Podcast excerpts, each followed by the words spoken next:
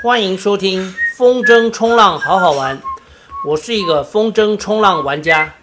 这个节目是用来分享好好玩的风筝冲浪运动，以及我生活当中的小故事。节目每周更新一集，花花对不对？花花，对，花花好乖。大家好，录制这一集的时间是二月二十三，星期四。今天的主题是浪区转向就是要重心放低。浪区转向就是要重心放低。这句话所有的玩家都知道。但是，一方面是因为重心放低很累，做不久；一方面呢是低不下去。最近又有了新的体会，不知道是不是因为最近一个月很密集的爬金面山，两腿的肌耐力似乎又进步了一些。在做浪上转向的时候，感觉可以比较轻易的将重心放得更低。运动当中的重心低，常见的有两种形式。一种是双脚微弯，上半身弯曲近九十度，竞速直排轮选手的姿势就是典型的这一类。另一种是双脚弯曲近九十度，上半身放轻松，随需要摆动。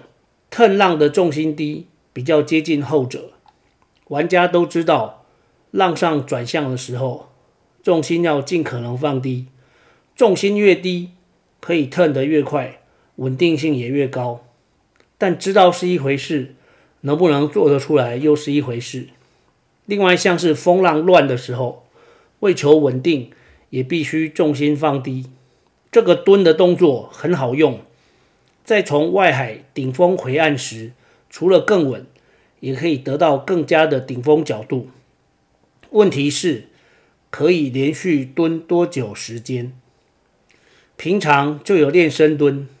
但深蹲是静态的锻炼，爬金面山，在大岩壁以及大石头群之间上上下下，玩单向板，在中浪、小浪、碎浪之间进进出出。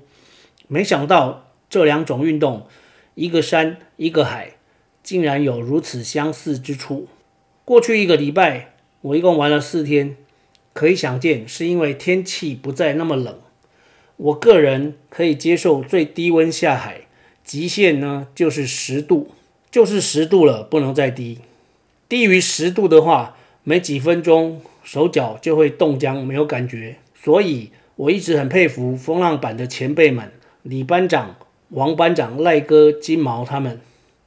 只能说这些人是天赋异禀，我个人难忘其项背。这星期有一次在内皮，另外三次是在下浮。内皮那一次是在星期六。算是一次非常特别的经验。怎么说呢？内皮就是玩东南风。一般来说，东南风是温暖阳光的。但星期六是我第一次玩到寒冷的东南风，甚至还下着大雨。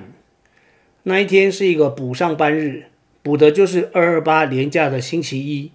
所以原本在假日不会去宜兰的我，一早看到有风就出发了。但是 James 更早，他八点多就到。James 他是负责维护我们风筝冲浪协会官网的一个玩家，他的 coding 能力非常的强。但是 James 到的时候在下大雨，所以他就留在车上改协会的官网。我大概快十点的时候接近南方澳大桥，其实出了宜兰第二隧道的时候就下起大雨。我本来还担心白跑一趟，但来都来了，还是开到内皮看看。果然大家都在岸上，下着雨。海里一个人都没有。我走下沙滩确认一下风况，十米没有问题，就下水玩了一个小时才离开。一直到我上岸都没人下水。这一天的风浪有点大，阵风落差也不小。我玩得战战兢兢，小心谨慎。玩家勇哥大概六七十岁，老家住在三星，他也来内皮，没有下水，只是在岸上观看，顺便帮我起征降征，感谢他。